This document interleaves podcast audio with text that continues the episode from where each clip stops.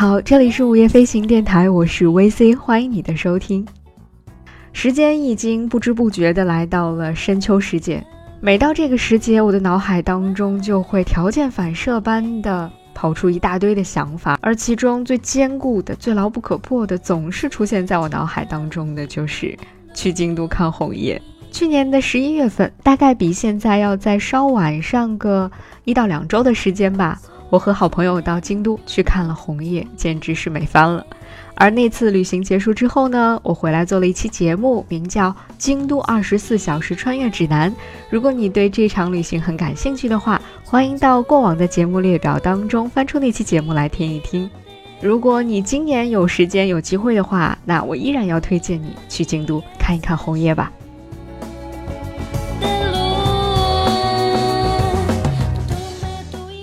在今年的十一月，我虽然没有办法到京都去看红叶了，可是我心中还是对京都念念不忘。所以在今天的节目当中，我想和大家来分享一些我在京都喝到过的非常好喝的咖啡。今天我们不看红叶，但是推荐你到京都的咖啡店里面去坐一坐，因为在京都最火的那些网红咖啡店当中，也有最独特的吃茶的趣味。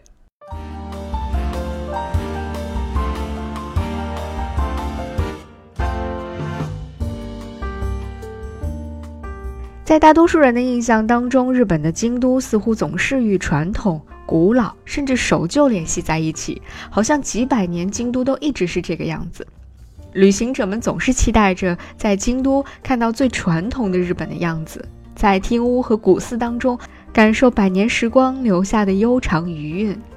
但其实，今天的京都早已经不再只是供人怀古的地方了。它正在成为各大时尚品牌非常热爱的别样驻地，传统与现代、古老与新潮正在这里发生着非常奇妙的化学反应。这一点，我们只需要走进京都的几间热门的咖啡店，我想你就能够感知一二了。在京都，即便是那些最火的网红咖啡店，也会有最特别的吃茶的趣味。第一家我要向你隆重推荐的是一家名叫 Inoda 的吃茶店。它是京都最经典的吃茶店，在日语当中，吃茶店也就是日式咖啡馆的意思，而这个吃就是左边一个口字边，右边一个契约的契，嗯，念作吃。其中“吃茶”二字和禅语当中的“吃茶去”有着千丝万缕的联系，似乎在咖啡店中的短暂停留也能够帮助你化解世间的诸多难题。从一百多年前，日本出现了第一家吃茶店——可否茶馆，到今天，崇尚将一杯咖啡做到极致的第三次咖啡浪潮来袭，日本的吃茶文化始终都在以一种独特的姿态传承发展着。在京都，喜欢喝咖啡的人都会知道 Inoda 这个名字。日本人提起这家店，也总是会说：“啊，这是代表京都老铺的吃茶店，是京都的地标。”这家从一九四零年代开业至今的咖啡店，始终以浓郁而纯正的昭和风格吸引着不同年代的顾客。伊诺达如今在日本已经开设了很多家分店，但是想要感受最正宗的伊诺达，就一定要到位于窃听通三条的本店去看一看。传统的京都厅屋的外观，门口深红色的门帘上写着它的名字。推门进去，看到的却是另外一片天地了。老派的西式皮椅、小圆桌，干净的落地窗外是典型的日式庭院。除了有小巧的喷泉，还有蓝白色的铁质桌椅。时光在这里仿佛一下子就回到了昭和时代。店里的所有餐具，甚至是餐巾纸上，都印有招牌的红绿咖啡壶的 logo，细致的程度可见一斑了。翻开这里的菜单，你或许会被内容的简洁程度吓到。这家百年老店的菜单上只有最简单的几道餐食，最著名的咖啡也只有最简单的那些基本款。可是最神奇的地方就在于这里，这最简单的几道咖啡和简餐却搭配出了最棒的味道，让每一个到过这家店的人都会心心念念的一来再来。伊诺达从一九四七年创立之初，就在第一任的老板画家朱田七郎的努力之下，成为日本京都文化人的聚集地。那个时候，电影导演吉村公三郎和作家谷崎润一郎都是这里的常客。后来，作家池波正太郎在他的随笔集《从前的味道》当中就提到，自己每次到京都的时候，都会到伊诺达本店来喝一杯。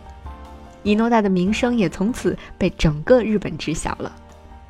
如今来到伊诺达本店，随便找一个位置坐下，把自己沉浸在昭和时代的复古氛围里。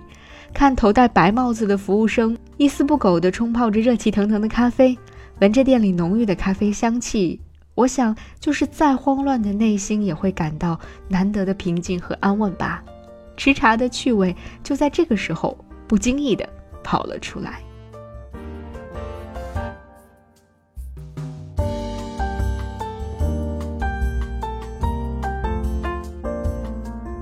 接下来要推荐的这家咖啡店是我个人非常非常喜欢的一家，就是百分百阿拉比卡。这可能是京都最好喝的咖啡吧。阿拉比卡大概是近几年京都甚至是全世界范围内最火的几家小众咖啡馆之一了。网友们在各大社交平台上转载着它独特的建筑设计和理念、传奇的品牌故事。但是阿拉比卡真正的迷人之处，只有你真正的走进店里喝上一杯，才能够真真切切的体会到。阿拉比卡的创立者东海林克范是出生在东京的地道日本人。尽管阿拉比卡的第一家店开在了香港的愉景湾，但是2014年的9月，在京都的东山开设的日本首店，似乎才接近他理想的样子。而我去到的第一家阿拉比卡店，也正是这一家京都的东山店。就在京都通往八坂塔的一条小路边上，有一座和周边的古居风格明显不同的小店。白色的墙面和落地的玻璃，让人忍不住停下来多看两眼。而这里就是阿拉比卡在京都开设的第一家咖啡店了。这里没有招牌，只有在进门处的地板上的一个百分号和店里的咖啡机上印着的阿拉比卡，提示着这里就是这家店了。店内的设计极其的简约，目之所及就是我们在图片当中能够看到的那些纯白色和原木咖啡色。墙壁上金色的铁艺世界地图会瞬间点亮你的眼睛。而吧台对面架子上成袋成袋的大袋的咖啡豆，又会让人感受到一些古朴的粗粝感，这种感觉非常的奇妙。店里的咖啡种类非常的精简，只有我们熟悉的 espresso 浓缩咖啡、玛奇朵，还有拿铁以及美式咖啡这四款咖啡。店里只销售咖啡和自家烘焙的咖啡豆，没有其他的食品售卖。而且这里使用和销售的咖啡豆，正和它的店名一样，百分之百都是来自阿拉比卡咖啡豆。据说，为了得到最好的阿拉比卡咖啡豆，它的创立者在夏威夷买下了一块土地，专门来种植最好的咖啡，并且在世界范围内寻找十四大类的优质阿拉比卡咖啡豆。而除了优质的咖啡豆，阿拉比卡的咖啡从烘焙到最后的萃取所使用的设备也都是非常的考究。因此，只有当你亲自的喝上一杯阿拉比卡咖啡，你才会明白为什么那么多人对这里的咖啡心心念念，不仅仅是因为它是一家网红咖啡店而已。坐在百分百阿拉比卡东山店的门口长椅上，边晒着太阳，边一边喝一杯可能是京都最好喝的咖啡，然后抬头向左看，古老的八坂塔就在眼前。这大概就是古老与现代完美融合的如今的京都最好的注脚吧。最后，我们来聊聊，也许是最著名的 Blue Bottle 京都。只想和你在这儿看看风景，聊聊天。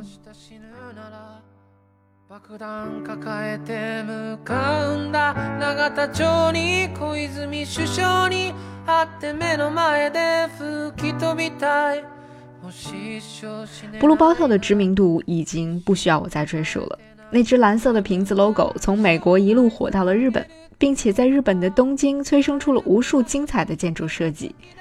二零一八年的三月，Blue Bottle 在京都的一座老屋当中开设了它的第一家非东京地区的门店，店址就选择在了历史气息浓郁、自然环境优美的南禅寺的旁边。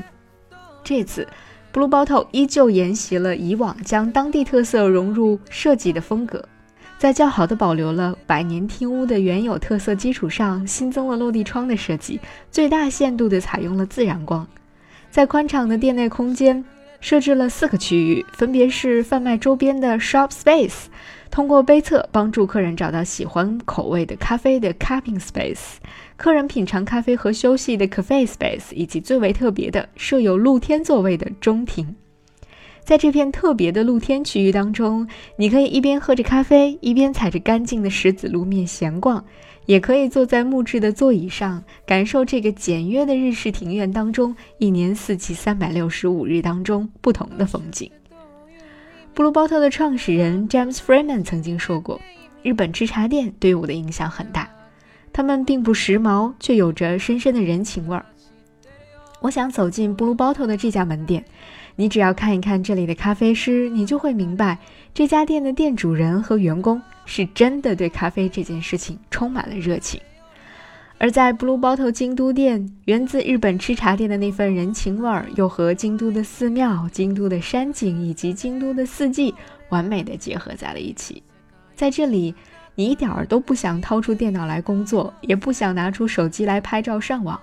你只想要坐在中庭当中，喝一杯咖啡，看一看风景，和身边重要的人聊聊天。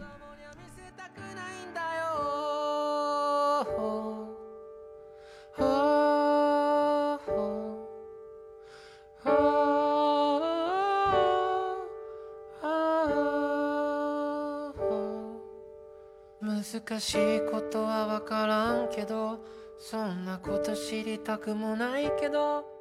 如果你有时间去京都，除了看红叶之外，不如去这几家好喝的咖啡店去喝上一杯吧。这里是午夜飞行电台，我是 VC，感谢你的收听，我们下期节目再见。